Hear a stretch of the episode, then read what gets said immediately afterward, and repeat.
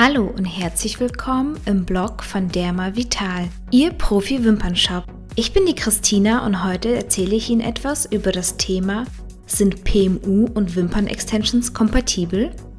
In diesem Blogartikel haben wir uns damit auseinandergesetzt, ob eine PMU, also Permanent Make-up, und Wimpern-Extensions kompatibel miteinander sind.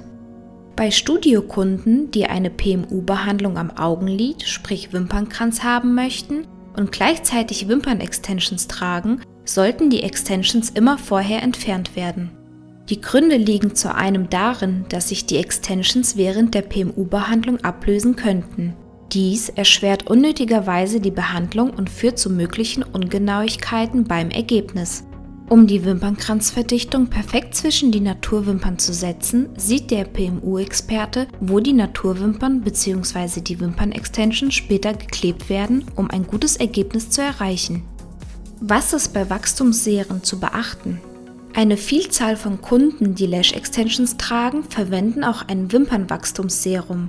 Dies ist auch zunächst unproblematisch, Kunden, die jedoch eine PMU-Behandlung am Augenlid bzw. Wimpernkranz möchten, sollten idealerweise 6 bis 8 Wochen vor der PMU-Behandlung das Wachstumsserum absetzen.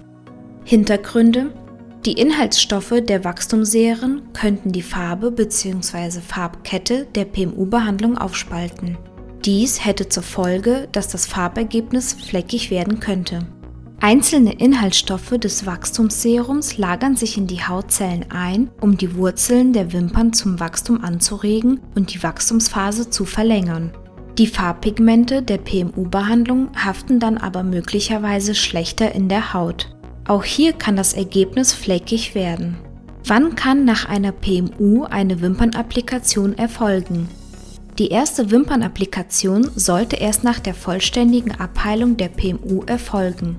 Eine Kruste von der Abheilung darf nicht mehr vorhanden sein.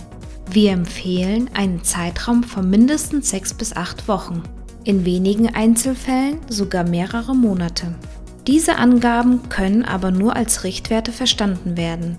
Den optimalen Zeitraum kann immer nur die Fachkraft vor Ort mit der Kundin entscheiden. Blogbeiträge, die Sie auch interessieren könnten, sind Umgang mit Wimpernkleber im Sommer oder Unterschied vom Cat-Eye-Style zwischen L und D-Curl. Die Verlinkungen finden Sie in diesem Audioblog. Vielen Dank fürs Zuhören. Wenn Sie mehr von mir hören möchten, finden Sie weitere Audioblogs auf www.dermalvital.de. Bis zum nächsten Mal. Tschüss.